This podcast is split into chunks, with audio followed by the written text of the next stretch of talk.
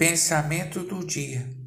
Muitos, ao perceberem os efeitos na popularidade que a religião pode trazer, ingressam na fé sem uma conversão genuína. Somos salvos em Jesus para servir e não para ostentar uma performance religiosa. Se buscarmos os aplausos, poderemos até tê-los, mas do que nos adiantará se não somos salvos realmente?